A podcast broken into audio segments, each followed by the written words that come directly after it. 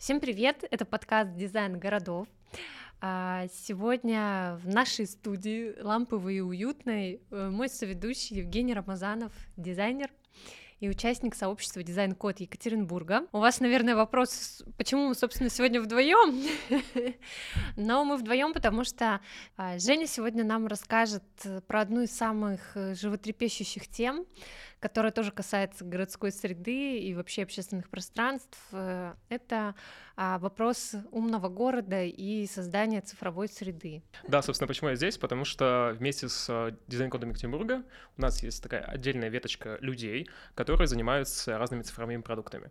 И э, поэтому я здесь, что я тоже занимаюсь ими вместе с командой. Вот, например, один из продуктов, который уже точно выпущен, и о котором я могу говорить на момент записи подкаста, это инфокарта. Вы можете прямо сейчас зайти на сайт дизайн-кода Екатеринбурга и найти там ссылку на инфокарту. И на ней посмотреть этажность домов, на ней посмотреть а, объекты культурного наследия, которые защищаются, объекты дизайн-кода посмотреть, а, линии, а, красную линию, зеленая, синяя. Ну, у нас было много туристические линий. Туристические линии, да. Да, туристические линии. И много другой информации. И, например, очень важная информация, по-моему, на самом деле, которую не все знают, что есть, это карта ДТП. Вот, она у нас, по-моему, с 2015 года загружена. А, и можете посмотреть там, где, например, больше ДТП было, где меньше. Там очень смешные, на самом деле, ой, извините, но там очень смешные, на самом деле, иногда описания, что э, скользко, сухо. Зато емко и понятно, что случилось. Но мне кажется, как раз вот этот проект, э, который вы в том году запустили, это еще одно большое сообщество неравнодушных энтузиастов, которые э, пытаются сделать не только физическую среду города, но и киберсреду, наверное, так можно назвать, цифровую среду. Да, но мне нравится цифровая среда. Мне не очень нравится все умное, потому что ты, как всегда, думаешь, Почему? такое странный термин на самом деле, умное. Почему оно умное? Умное его делают люди. А, вот. Ну, ладно, мне понравился термин сказал. гибридное. Гибридное. А, гибридное, потому что это про взаимодействие. Это про взаимодействие каких-то данных, которые мы знаем в цифры, и взаимодействие данных физических. И ты используешь а, там большие данные цифровые для анализа всего, а потом их применяешь вот в реальной жизни, в городе, чтобы там идти, и тебе было комфортно. А как же тебе, например, еще говорят, есть понятие, не знаю, smart, intelligent city? Это очень большой такой разговор на отдельный подкаст. Ну, про... мы, собственно, да, да, для да, этого и сидим про, сегодня. Про, нет, именно про терминологию всего этого. Мне кажется, можно называть так, как ты хочешь это называть. Просто э, раскрывая это, имея в виду, что все таки это про то, чтобы сделать э, город с помощью новых технологий удобнее, доступнее, комфортнее, и в том числе э, вот один из аспектов умного города, ладно, пусть будем умный город говорить, хоть как, с каким-то термином определимся, да, может, самый доступный, э, это сделать его, э, что ли, прибыльнее, эффективнее, потому что часть — это про оптимизацию разных процессов. Ну, например, у нас есть в городе, там, вывозят мусор. Каждый день кто-нибудь вывозит мусор. И чтобы тебе оперативно решать эту проблему, тебе, наверное, было бы классно использовать какие-то данные, например, для отслеживания того, куда вывозят мусор, чтобы понимать, а, вот, например, в этом моменте застревают и, ну, машина, а, либо не очень эффективно вывозят, потому что, не знаю, начинается час пик, и mm-hmm. мусоровозы просто стоят весь день э, где-нибудь э, в пробке. Хотя они обычно вывозят очень утром и очень-очень вечером. А, и с помощью анализа этих данных а, ты сможешь отследить этот путь и оптимизировать процесс. Вот, пожалуйста, самый банальный пример. И такое уже делали в США, например. В США проводили такой эксперимент, там давали, ставили датчики в не в машины сами, а кидали их в мусор, вот, потому что их отвозят централизованно. Ты, наверное, видел какие-нибудь э, города США, где на улице черные мешки, огромное количество черных мешков. Вот, в таких черных мешок обычно кладут э, какой-нибудь датчик, и он отправляется потом по стране. И вот следили, чтобы оптимизировать потом. Ну, либо какой у нас еще самый простой пример, не знаю, пробки. Пробки. Э, пробки тоже можно оптимизировать, да. Я вот всегда думаю, когда... Когда ты уезжаешь из академии. Да, да, да, да, да, да. Когда стою в пробке в академии. Э, Сколько? Час, два? По-разному, по-разному. Зависит, зависит как бы от э, часа. Ну, там показывают, что где-то красная линия, значит, очень медленно двигается транспорт, mm-hmm. и почему бы какой-нибудь алгоритм не продумывал вот, оптимизацию, потому что очень много путей, которые на самом деле открыты, и логично было бы, если бы э, там навигатор предлагал тебе, а, знаешь, вот здесь ты дольше проедешь, но если ты здесь дольше проедешь, то там быстрее освободится здесь путь. И, соответственно, водители не стоят, а они в каком-то движении. Вообще, когда ты находишься в движении в автомобиле, чувствуется время быстрее, чем когда ты стоишь. вот, поэтому я бы с удовольствием, да, я бы с удовольствием проехал, на самом деле, еще пять минут, до, на дольше на самом деле, но хотя бы не чувствовать вот это вот... Ага. Так, на часы, на часы смотреть. Все-таки понятие умного города, что в себя включает? Умный город, э, наверное, он связан с технологиями, и здесь есть разные э, города технологические. Есть технологические города, которые чисто за технологии, то есть там, где люди, на самом деле, обслуживающий персонал. Ну, типа... Как-то не весело Ну, такое бывает. А, я не знаю, это может быть какие-то закрытые города, это могут быть города с заводами или с какими-нибудь, например, современными там фермами. Вот в Китае очень много таких было городов, где строили э, город вокруг какой-нибудь фермы. Ну, криптомайнинга. Их потом закрывали, конечно, и сейчас закон введен, чтобы их не было, но тем не менее. А есть другой тип городов, и, наверное, про него интереснее всего поговорить. Это человек-центричный, чтобы делать э, среду комфортнее, лучше, прикольней.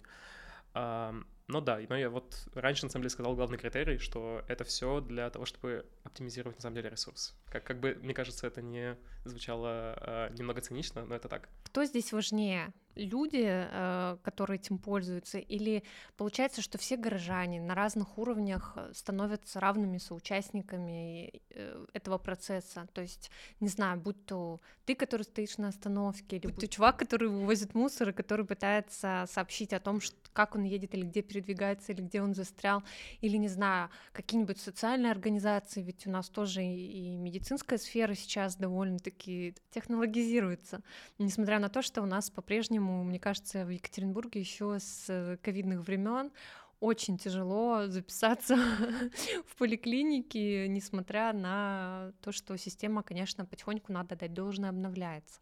И уходят в прошлые талоны, а, хотя где-то они до сих пор есть. Не знаю, как вот ты считаешь, как ты сам объясняешь? Хороший пример, кстати, с, с медициной, потому что есть целое понятие медтех, то есть mm-hmm. medicine technology, медицинские технологии. Есть EdTech, Education Technology, mm-hmm. и вот это то, что последние 10 лет, по-моему, развивается. Ну, то есть внедряют разные технологии. Например, образование сейчас стало превалировать больше онлайновое, потому что mm-hmm. удобнее, доступнее, проще, ты можешь из любой точки это делать, э, можешь совмещать как-то, и там еще за этим знаешь, такая огромная орава людей поддержки. И это обычно там менторы, это кто-то... Цел, цел, нанимают специальных людей, которые ведут человека, вот менторы это до конца. И это может быть не только человек, который просто разбирается в предмете, там, обучающийся программированию или еще чему-нибудь, а там просто человек поддержки, который тебе ответит там в 4 часа ночи на вопрос какой-нибудь. Мы когда обсуждали цифровой город э, в дизайн э, коде Екатеринбурга, мне кажется, очень часто всплывает термин City Tech, городские технологии, э, по аналогии со всем остальным. Потому что это то же самое. Здесь все участники, все участники процесса, и данные собираются со всех, и потом обмениваются со всеми. Ну, то есть человеку, который везет тебе продукты, там, или компании, которая доставщику, ему может быть важно узнать, что ты, например, ушел из дома. Ну, но, да, само собой. Да, но чтобы ты сам, конечно, это чуть, чуть, чуть позже мы поговорим про этику, да, а, чтобы ты сам указал, что ты ушел из дома, да, и чтобы тебе можно было эти вещи, а, продукты оставить, например. Ну или как вот у самоката, например, да? Да, либо доставить какое-то конкрет, конкретное время. А, по-моему, сейчас такой функции почти нигде нет, чтобы ты к какому-то конкретному времени мог доставить, только там ждать полчаса. Вот. Доступность таких данных, и вообще, знаешь, еще доступность данных про пробки, про то, сколько тебе нужно доставить на времени затратить на доставку этого всего, оптимизировать это все. И, например, Э, служба доставки могла бы знать, э, что в день ей нужно ставить вот столько вещей, потому что они будут запланированы, они будут знать там примерно какой трафик. Mm-hmm. Это все исходит из больших данных, которые собираются, конечно, со всех. С автомобилистов, с пешеходов, с доставщиков, не знаю, с там ЖК каких-нибудь, у которых тоже какое-нибудь расписание есть, и прекрасная женщина сидит на входе и, и ожидает новых людей, и, и ругается на людей, которых нет ключа. Да. Э, так что этот данные собираются со всех, да. Ну, то есть в основе этой большой системы большой массив данных, mm-hmm. за которым стоят, э, не знаю, десятки, сотни людей. Не страшно ли нам всем в том, что вот тот самый большой брат, старый-старый там олды поймут этот мем, который вот за нами все больше следит и все больше черное зеркало в нашу жизнь врывается и поглощает его? А, да, это на самом деле вопрос, который хотел на позже оставить, ну ладно. А, Ай, да, мне, да, мне очень нравится фраза про э, кровать, я не помню, когда я сказал, насколько должна стать умной ваша кровать, чтобы вы боялись в ней спать. Вот то же самое можно сказать про город. Насколько умным должен стать город, чтобы вы боялись в нем жить. И когда ты начинаешь думать об этом, а, а что может быть страшным? Ну, например, камеры повсюду, и тебя, да, да и тебя за что-нибудь привлекут, за что ты на самом деле не должен быть привлечен. Ну, или не там... знаю, система распознавания лиц, да? Да, да, да, да, да, да. Или какой-нибудь э, вот этот вот пресловутый социальный статус, которого на самом деле нет в Китае, но все говорят, что есть. А, такой миф небольшой. Uh, вот. Цифровизация параллельно может идти с тем, что будут пропадать, не знаю, персонализация, что у человека есть помимо, не знаю, данных его о том, что где он живет, его возраст, пол, э, социальный статус, экономический статус. У него есть какие-то предпочтения в одну сторону, в другую сторону, не знаю, любит футбол или там ненавидит футбол. Uh, ты можешь это сделать строчкой, а можешь там еще предпочтением какой-то, не знаю, команде условно. И эти предпочтения могут на другие вещи накладываться. Например, ну да, будет тебе оптимально съездить, доехать куда-нибудь там вот по этой маршруту, но ты не любишь здесь ездить, здесь некрасиво.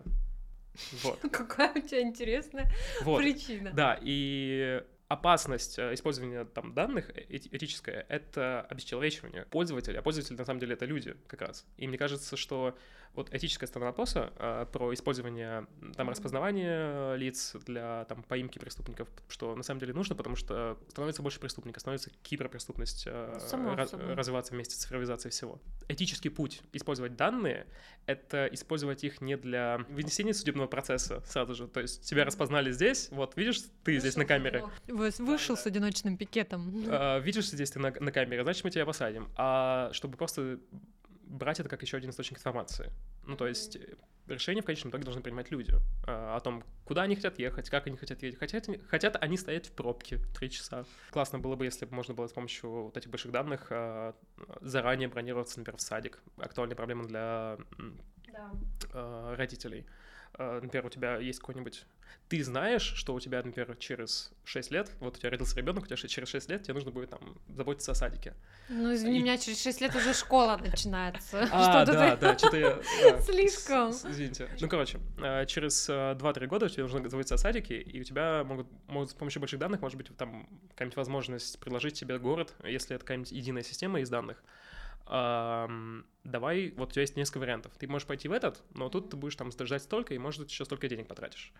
А, ты можешь пойти в тот, а, но он находится теперь далеко, ну вот, возможно, тебе еще понадобится там не знаю. Три если, года, если ты, до, да, до шести лет жди. Нет, если ты беспокойный родитель, то, может быть, тебе лучше э, выбрать не этот путь, а другой, потому что здесь, например, идти 6 километров, и тебе нужно будет покупать, не знаю, часы своему ребенку, чтобы следить за ним. Mm-hmm. либо ты можешь пойти в, там в садик в другом районе, но для этого тебе нужно будет переехать, но по финансам общим ты, наверное, сэкономишь. Вот, например, есть такие три опции, и их можно решить самому, э, их можно вывести самому. Ты просто сидишь дома с мужем или с женой и а, анализируешь, как вы дальше будете строить бюджет, а может тебе в этом помочь, например, государство или какая-то система, алгоритм, который э, там собирает данные с садиков, с, не знаю, с риэлторов, с э, застройщиков. Вот, mm-hmm. все это агрегирует и выдает тебе в каком-то прекрасном виде. И это такая, на самом деле, красивая вещь, которая немного еще и утопичная.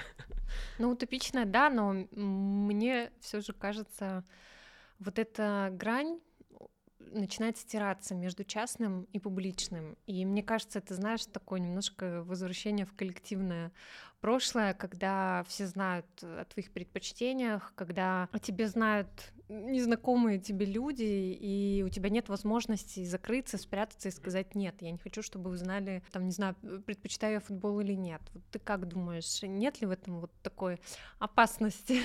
Опять же, просто это э, проблема в том, что это неизбежно. А тебе неизбежно придется, так же как и какая-нибудь электролизация городов, э, неизбежно было. Ну, ну, может быть, кто-то не хочет жить в городе, где полно электричества. Ты что? Вот кто-то хочет греться у костра и э, от свечей, чтобы свет шел. Ну, можно ему разрешить это или нет? Ну, наверное, да, но с другой стороны, ну, то есть может, может не платить ЖКХ, например, и mm-hmm. там водой не пользоваться, э, ходить на колонку. Но эти технологии, они в основном должны создавать, по крайней мере, удобство. Например, во времена ковида mm-hmm. э, очень много вещей было сделано адаптировано очень быстро под цифру. Именно чтобы э, была возможность не потенциально не рисковать э, заражением людей, еще большее количество людей, ковидом, и это же удобно.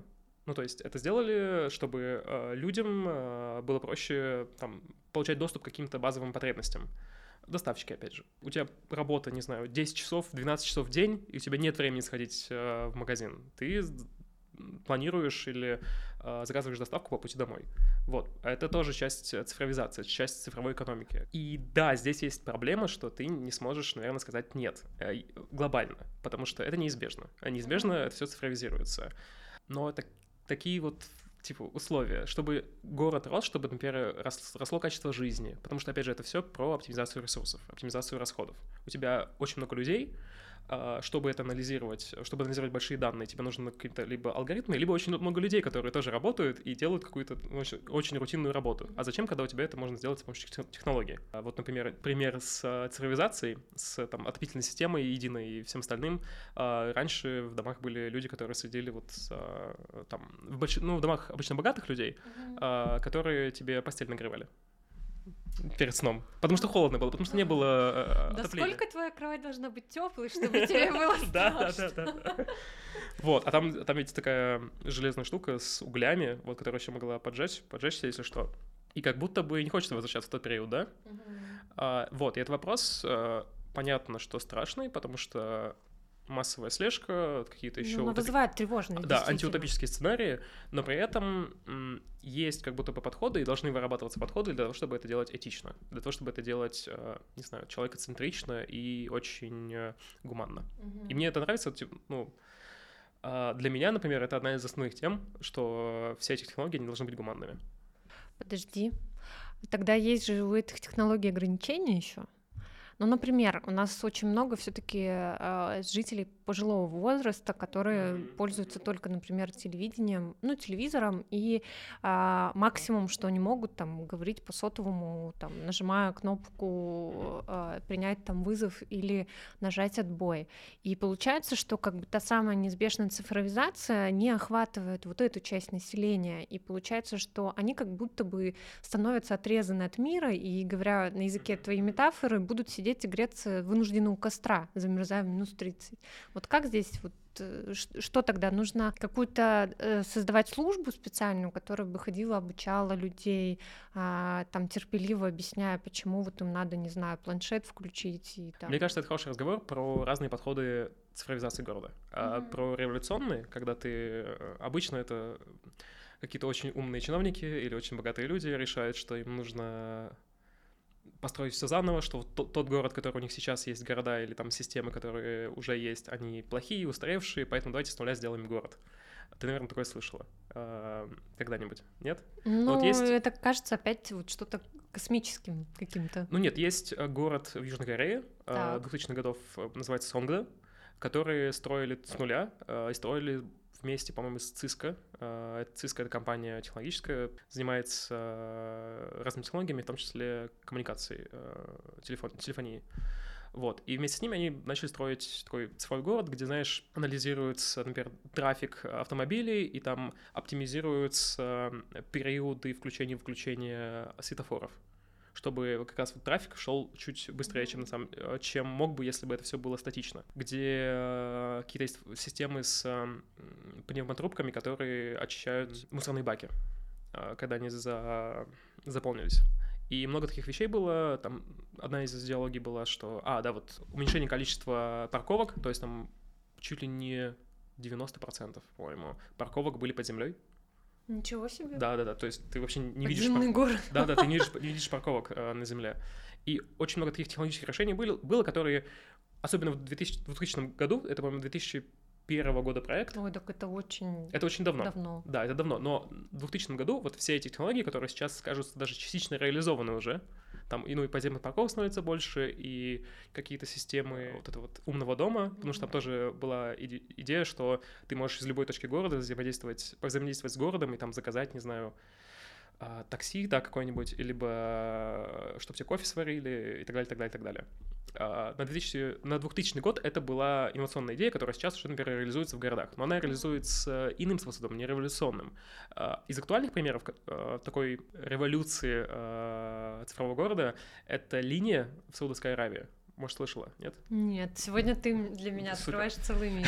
Uh, The Line называется. Это город посреди пустыни, который буквально вырывают из ничего. Там нет ничего. Вот представь пустыню, которая выходит к к берегу, к воде, и там просто вот, вот, вот такая линия построена mm-hmm. сквозь горы. И это, по сути, два две стены, две стены из высотных, из типа высоток, которые еще со стеклами.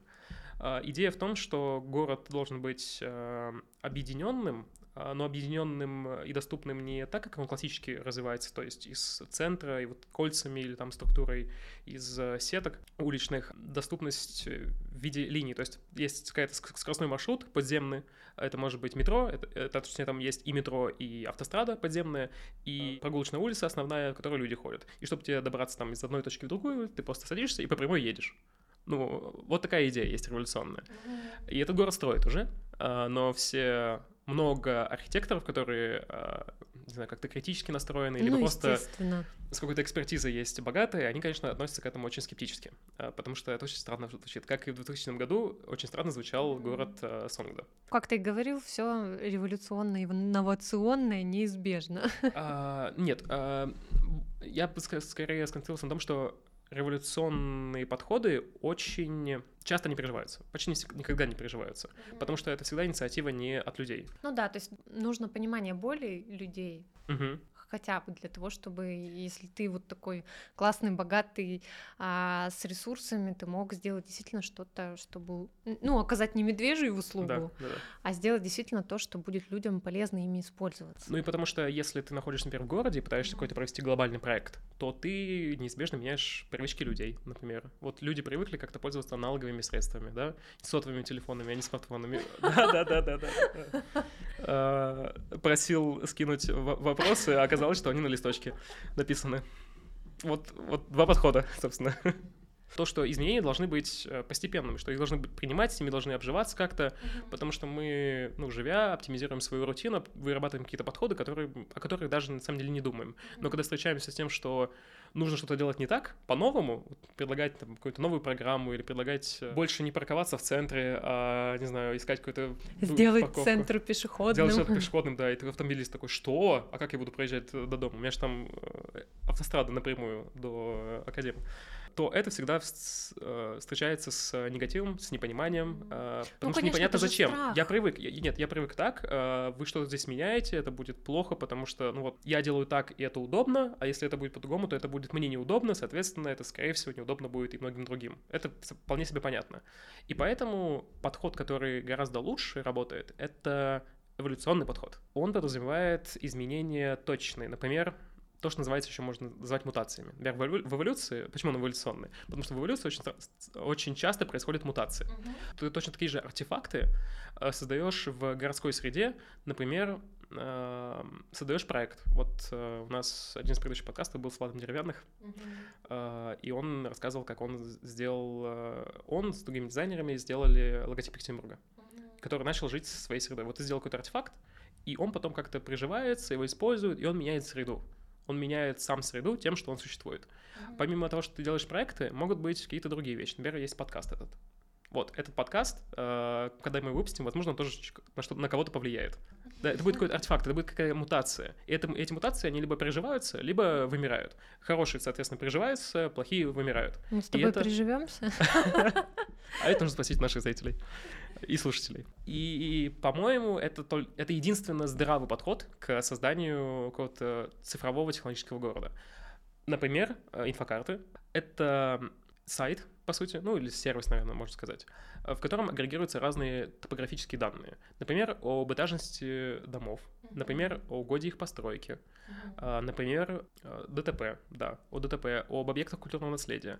И зачем это нужно? Чтобы собирать данные в одном месте и, и чтобы разные службы, разные люди, разные общественники имели доступ к ним э, из одного места.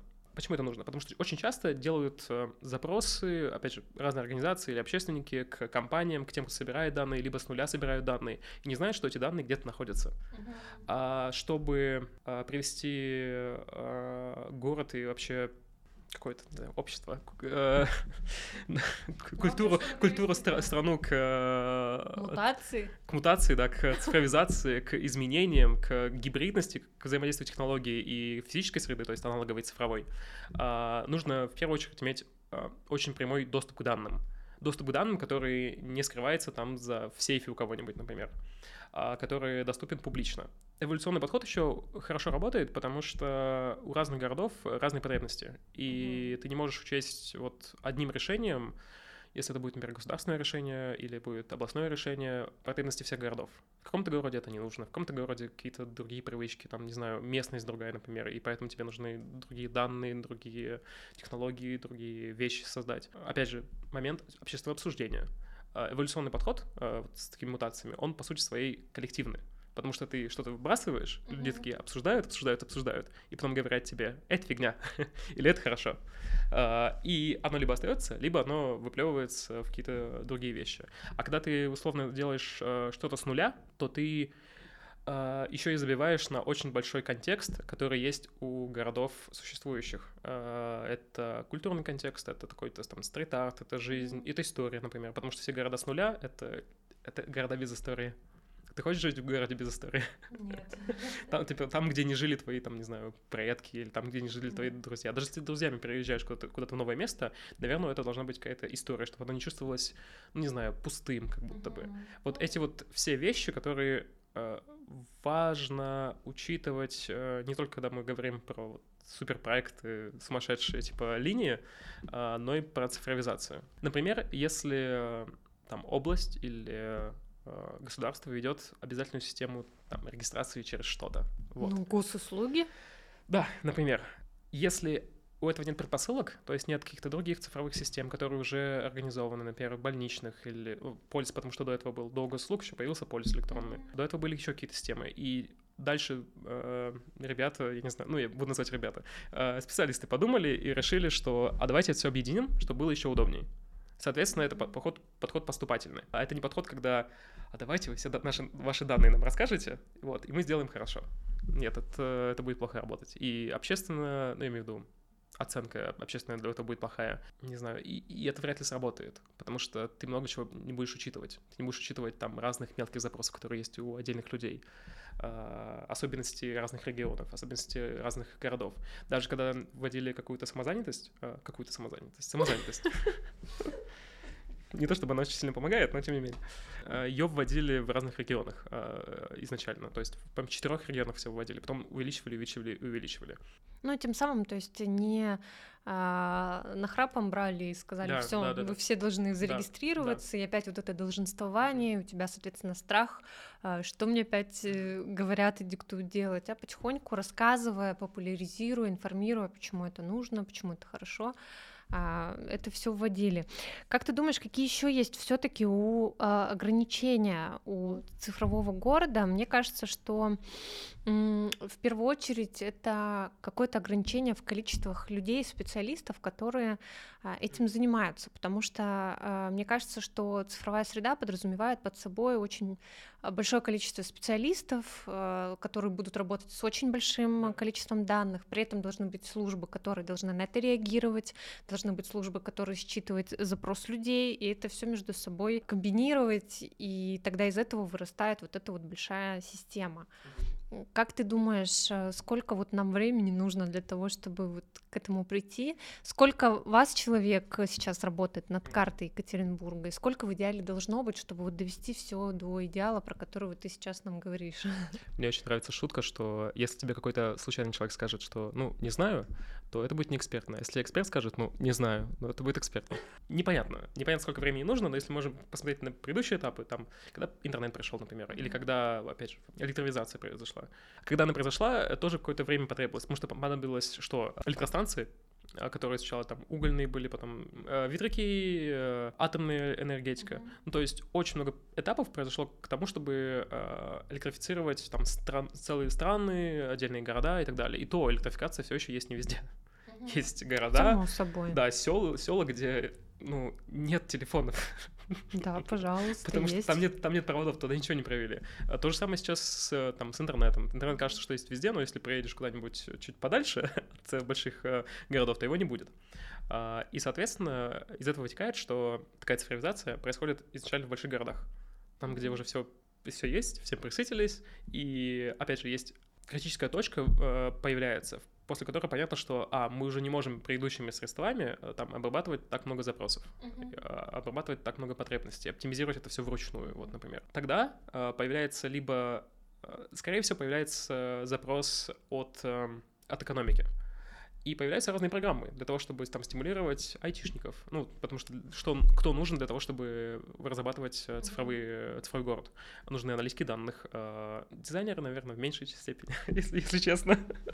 Ну, если нет, я знаю, если, если дизайнеры знают код, то да, то, наверное, в большей степени. А какие-нибудь, э, не знаю, менеджеры, ну, менеджеры со знанием дела, которые разбираются в, типа, в технической части. И на все это, когда появляется запрос из экономики, появляются и там какие-то программы государственные или отдельные программы, появляются стартапы, бизнес реагирует. Так что не будет, наверное, недостатка кадров э, в чем-то, потому что будет будет стимул делать, появятся и какие-то программы для того, чтобы это, это, до этого стимула дойти, до этой цели дойти. Сколько времени это понадобится, непонятно, потому что есть очень много внешних обстоятельств. Ну да. Но я так понимаю, что если резюмировать твой ответ, то помимо того, что цифровая среда делает нашу жизнь действительно удобнее, комфортнее, это все-таки импульс к развитию да, местности, да, да, да. к развитию экономики, и появлению, да, экономики, то есть угу. это такой мощный драйвер. А, какие еще, как ты думаешь, а, плюсы или функции выполняет эта среда? Чему она еще способствует? Сохранению, наверное, истории, да, в какой-то степени, потому что это же все фиксируется опыт какой-то пользовательский. Вот ты говоришь. Э, да, это, э, например, мы можем посмотреть с помощью данных, например, у нас есть вот сейчас э, карта Екатеринбурга в текущем виде mm-hmm. на 2023 год. Через э, сколько капсул времени? На 50 лет или на 100 лет? На 50. На 50 лет. Вот, например, через 50 лет будет другой Екатеринбург. И мы можем каждый год снимать данные о том, как выглядит Екатеринбург и посмотреть, например, а потом в будущем проанализировать, там журналисты, какие-нибудь общественники, не знаю, а, чиновники посмотрят, ага, у нас с документом или по правилам, или еще почему-то было так, вот, например, какие-нибудь здания защищены были, да, оказалось, что они снесены почему-то. А почему они снесены? И с помощью фактических данных, которые могут, на самом деле, на бумаге храниться, но храниться на бумаге они могут сгореть и потеряться, и, знаешь, разное может произойти. А, а, да, да, а когда они в цифре, и особенно когда они, знаешь, э, децентрализированы, а еще лучше, если это будет не только децентрализация, но еще и какой-то открытый код, это такая специальная лицензия на программное обеспечение, которое позволяет э, код реиспользовать, и он всегда находится в публичном доступе. Ну, то есть вот что бы ты там не придумал, какой бы алгоритм ты не придумал, он будет в публичном доступе, все на него могут посмотреть. И будет понятно, что ты там не сливаешь данные куда-нибудь себе. Uh, и, ну, ты, конечно, можешь все равно это делать, но это, это такой вопрос.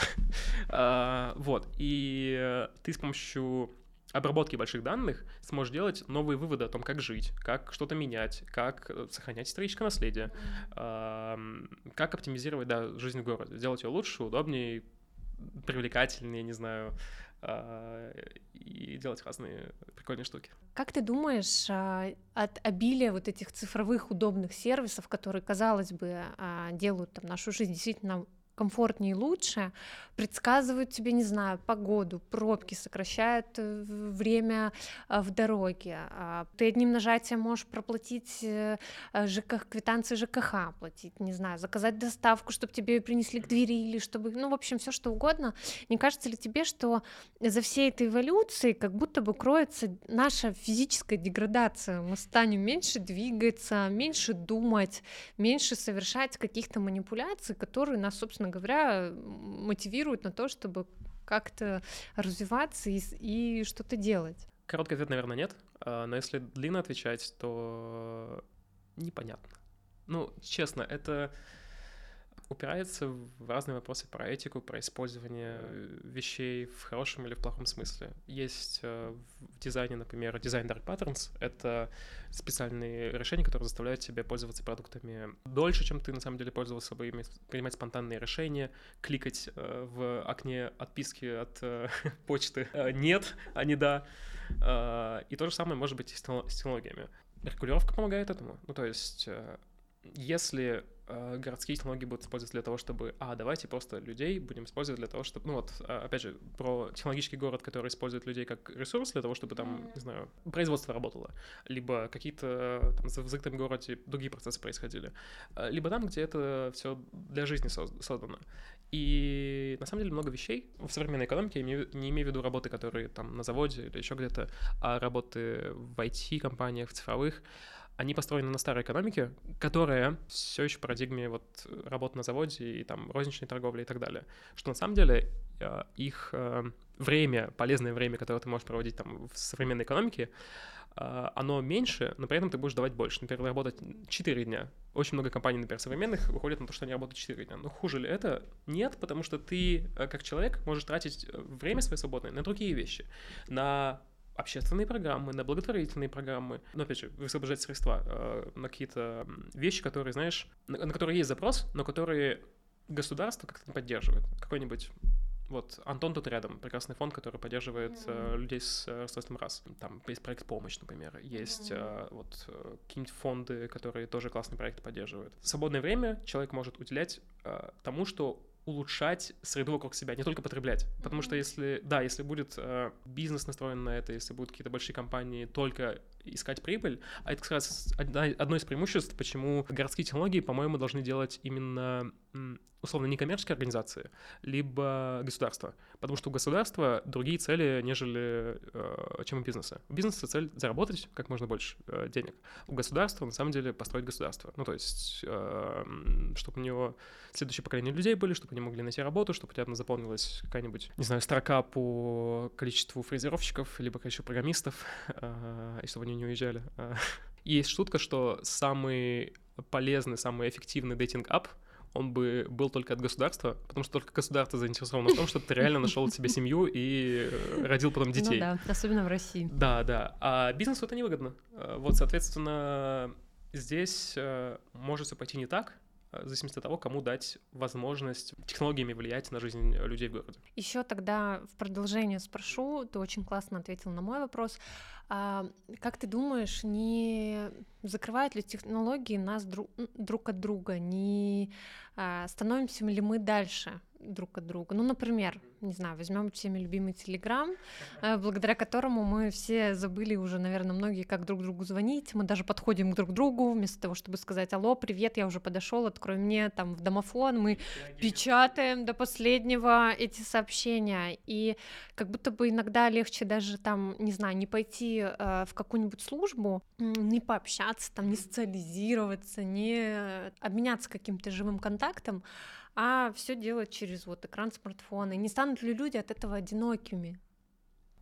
Есть тренд, тренд на одиночество, есть много исследований, что в современном мире появление интернета люди стали одино... более одинокими, более разобщенными, есть такое. Но в целом люди существа социальные. Ну, это, это очень такая банальная фраза, вот, но это так. Uh, собственно, одиночество, чувство одиночества, это на самом деле хорошо бы, наверное, определять не как одиночество как само по себе, mm-hmm. а как отсутствие социальности, отсутствие, отсутствие там значимых социальных связей. Вот, потому что все к ним тянутся. И даже когда в твоем примере, да, ты написала, но ты же идешь к человеку все равно. Ты же не типа не общаешься с э, и или еще чем-нибудь.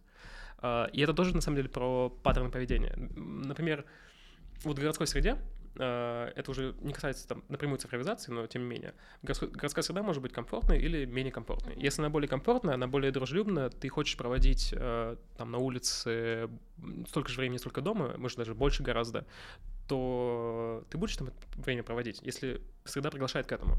И это вопрос не про только технологии, что технологии все губят и делают жизнь хуже. Потому что, опять же, э, отопление центральное. Теплая кровать. Теплая кровать, да, там медицина, доставка по, по клику. Это все делает жизнь удобнее. И также технологии без проблем сделают удобнее твою жизнь. Э, просто не нужно использовать технологии, э, вот само понимание того, что там цифровизации, изменение среды под какую-то объединенную вот э, гибридную среду, э, то есть аналоговый мир и цифровой, э, взаимодействие их, э, как не знаю, единственную причину или козла отпущения для всех проблем. Нет, есть много других. Например, вот давайте еще и какую-нибудь городскую среду исправим, сделаем ее удобней. Люди все равно хотят взаимодействовать с другими людьми. Люди делают искусство, люди работают, люди общаются, люди там занимаются социальными проектами для других людей. Люди делают технологии для других людей. Весь смысл там медицинских технологий, медтеха, эдтеха, а, вот сити-теха, это для того, чтобы сделать жизнь других людей лучше. И если об этом не забывать, и, опять же, давать ну, рычаги управления, рычаги там, власти э, тем э, акторам, которые заинтересованы именно в улучшении э, какой-то среды, а не в том, чтобы максимально, просто максимальной прибыли для себя извлечь, извлечь то и получится более позитивная, более приятная среда, чем а не какая-то деструктивная, антиутопичная, где будут mm-hmm. за всеми следить. Понятно, если ты будешь отдавать технологии все только, не знаю, э, службам безопасности, которые, ну, чья прямая обязанность — это там, защищать, не знаю, страну, защищать э, людей, граждан. Опять же, полиция не просто так э, работает. Полиция еще нужна не только, чтобы э, какие-то неприятные вещи с журналистами делать, но и для того, чтобы э, защищать людей там, от преступников. Э, от киберпреступников. Да, да, в том, в том числе от, от интернет-мошенников, например. Если дать э, только, например, полиции, только службам, которые тебя призваны защищать эти технологии, то они их будут использовать только для защиты, для еще лучшей защиты. А эта защита может быть не совсем комфортно для тебя. То есть, наверное, им будет лучше, если ты, например, не будешь выходить из дома так часто, да, потому что это будет, наверное, безопаснее, там, ну не умрешь, не, на, не натолкнешься на преступника, не дай бог. А знаешь, еще можно много-много камер построить, да, и вот эти вот заграждения везде, заборы и все остальное. Смотри, а как ты считаешь, как вообще, с чего начать создавать умный город? Э, какие у этого дома есть э, составляющие? Все строится, значит, на трех китах. Так. А, ну, реально, на, на трех вещах. Это измерительные средства. Ну, то есть, вот у нас в общественном транспорте есть дач, ну, есть, э, назову это маячки, на самом деле не маячки, ну ладно, а, которые передают их положение. Соответственно, мы можем через карты следить, где у нас едет э, транспорт. Помогает жить лучше? Помогает жить лучше. Стопудово. Вот, знаешь, что, что там, этот транспорт, например, сегодня не ходит, и не идешь на остановку, там, или идешь на другую остановку. Пожалуйста, это тоже цифровизация. А, и сам этот сервис как раз, вот э, использование, это уже второй слой. Это слой обработки данных. Uh-huh. У меня тут как раз записан термин правильный, аналитические средства. Когда используются данные, а, которые собирают информацию из среды, и потом анализируются и выдаются в каком-то виде. И вот у тебя этот вид в Яндекс.Картах или где-то в другом месте. Если, например, это инфокарты, да, вот есть данные о застройке, большие данные, они собраны. Они собраны могут быть вручную, например, а могут быть автоматически собраны. А ДТП, например, вносят вручную, после того, как ДТП совершилось. Но потом у тебя есть способ визуализации этих данных, а, способ обработки этих данных, и ты можешь их использовать. И третий этап, который как раз приближает нас к э, такому цифровому умному городу, это э, акторы. Это некоторые системы, средства или люди, которые в определенный запрос, когда они видят, что какая-то, э, какой-то сенсор, например, сказал, что, не знаю, в этом доме пожар, или там, что где-то здесь, э, например, авария происходит. Ну, кстати, с авариями уже что, что такое есть. И когда появляется авария на дороге, перестраиваются маршруты на карте, тебе показывает карта, что вот все, можешь ехать по другому пути. И чем больше таких акторов будет появляться, это могут быть, опять же, люди, какие-то коммунальные службы, у которых есть доступ э, к этим данным. Это могут быть, не знаю, полиция, да. Ну, я не знаю, мне, Что-то сегодня. Мне, мне примеры такие э, будничные, обычные. Э, это могут быть э, медицинские службы если у них будет доступ, они смогут влиять на среду. Полиция, например, да? Она знает, что например, в каком-то там месте, вот, не знаю, в какой-то период началось вдруг внезапно чуть больше скопления людей. И они такие, а, надо, наверное, туда чуть больше патруля послать, чтобы там, не, не дай бог, что-нибудь произошло. А, либо если это пожарные, а, то они по датчикам могут посмотреть, что, ага, вот с этим зданием что-то там не то происходит. И, например, послать не машину целую, а если там будет больше людей работать, ну или там будут это средства внешней коммуникации, ну, в смысле, внешние сборы данных, это могут быть камеры, посмотреть по камере, а, ага, горит, а никто не сообщает. Ну вот, и сразу же отреагировать на это. А, и это могут быть не только люди, это могут быть еще автоматические э, системы, там, если будет датчик каких-нибудь трубах, которые сейчас меняют планово, например, а могут менять не планово, могут менять, э, ну, когда понадобится. Потому что там будет стоять очень много датчиков, которые это все будет отслеживать. И, соответственно, у тебя там в службу, где это агрегируется и обрабатывается, поступает запрос, что что-то не так с трубами. Давайте-ка поедьте, проверьте, а мы пока снизим давление в этих трубах. Вот. И это все происходит автоматически, это есть эти акторы. А, и это, ну, согласитесь, это же не, не звучит уже так футуристично, да? Да. Да, хотя вот эти вещи, их придумал еще, ну, я, о них думал, о них говорил еще Бакминистер Фуллер, это такой дизайнер, философ, теоретик и так далее. Он о них говорил еще до появления интернета даже. Он говорил, что появится некоторая экономика, система взаимосвязей, которая поможет, э, опять же, оптимизировать экономику, оптимизировать жизнь в городе, оптимизировать разные вещи, вещи и оптимизировать использование ресурсов, которые даже на момент, по-моему, это писал в 60-х годах 20 века, уже использовались неправильно, уже использовались не очень устойчиво, э, экологично, э, без оглядки на то, что они могут кончиться вообще-то, может, что-то пойдет не так, вот. Интересно. Смотри, мы уже поговорили про проект дизайн-кода а, «Код Екатеринбурга». А как ты считаешь, какие еще классные примеры у нас в городе есть, которыми мы могли сказать, что это часть умного города? Вот любая, любой сбор данных, по-моему, есть карта, э, карта деревьев, это да, делали волонтеры э, сообщества парки и скверы, если я не ошибаюсь. Ну вот это, есть... это, первый, это первый этап, это сбор данных. Ну и плюс акторы, они что? Они ну, что, меняли? волонтеры, которые там заносили, делали осмотр деревьев, мониторили. А, ну да, да, да, угу. да, в том числе и акторы. А, вот, а, это, может быть, э, по-моему, есть карта, но она маленькая, с эм, местами, где можно... Раздельный сбор мусора, uh-huh. где осуществляется, э, эта карта тоже. То есть самый первый тип данных, который мог, может собираться, это геоданные. Uh-huh. Данные о том, что находится на карте. Это мог, может быть движение транспорта, это может быть, опять же, застройка, а, плотность застройки, например. Это может быть э, карта озеленения, это может быть карта заборов, карта ДТП. Это все данные, которые ты можешь так положить на карту, и они будут лежать. Ты на них смотришь, все, и потом анализируешь, делаешь какие-то выводы, делаешь действия, вот, собственно, выступаешь актор их. Есть э, данные телеметрические. Чуть сложнее. А, например, телеметрия — это способ э, распознавания данных издалека и взаимодействия с ними. Например, э, в Формуле 1 используется телеметрия. Вот там есть такая команда людей, наверное, если ты смотрела Формулу-1, там подбегает к болиду и что-то настраивает, меняет э, покрышки и все остальное. А помимо этого в современных болидах есть целый набор телеметрии, который следит за давлением в шинах, температурой двигателя и mm. меняет их в зависимости от того, какие там условия на трассе.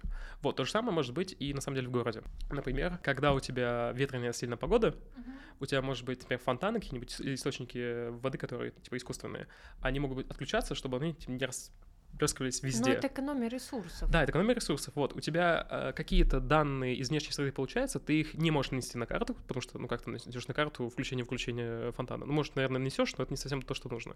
Э, ты обрабатываешь данные внешние, там, с метеоданные, и меняешь под это город.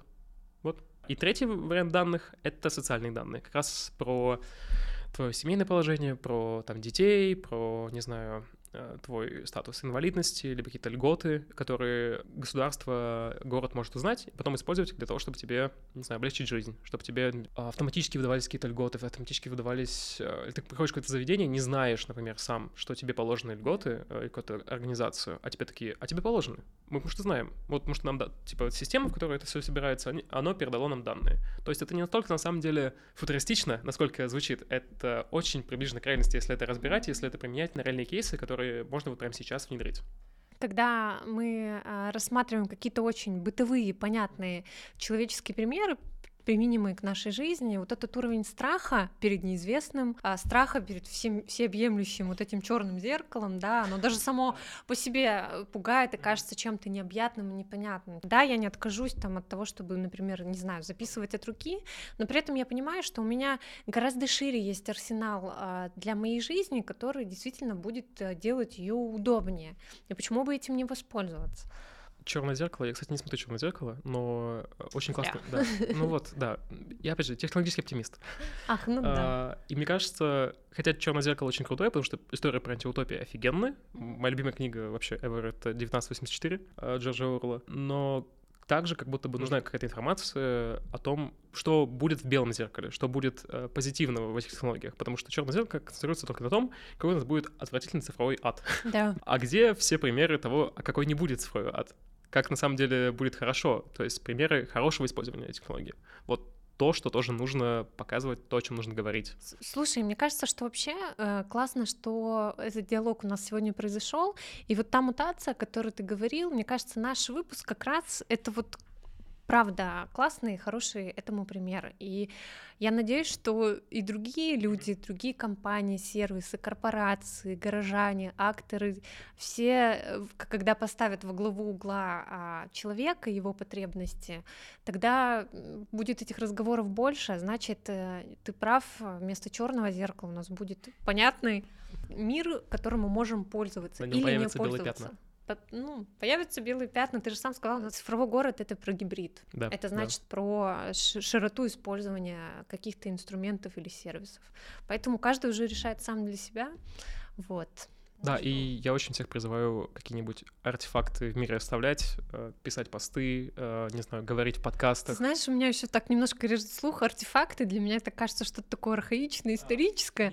А тут вот видишь опять это метафора гибридного цифрового мира. Да, да, да. Вот оставлять артефакты, записывать подкасты, писать тексты, не знаю, делать, говорить. А, говорить. Ну, вот опять же, ты не можешь начать диалог, пока у тебя не будет чего-то. Не будет, например, какой-то мысли, которую ты внесешь через э, публикацию какую-нибудь, через там в э, СМИ или еще где-нибудь, через, не знаю, какой-то арт-перформанс, через собранные данные о озеленении. А, без этого у тебя не начнется диалога. Соответственно, не будет никакой мутации.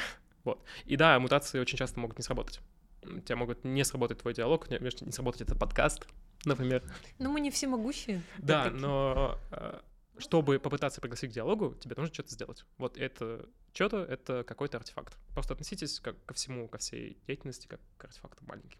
Короче, Женя, мне кажется, что на этом классном посыле мы можем завершить сегодняшний выпуск. Вот, спасибо, что ты пришел, спасибо, что ты очень много классных и крутых кейсов, примеров рассказал сегодня мне. Вот, побегу домой в свою теплую, не страшную постель. Спасибо тебе, а, и я думаю, что мы в следующем выпуске тобой еще встретимся. Да, да. И еще с кем-то. Не, будет, еще не, буду, не буду говорить только я. Этот подкаст записан благодаря благотворительному фонду СКБ Контур. Спасибо им большое.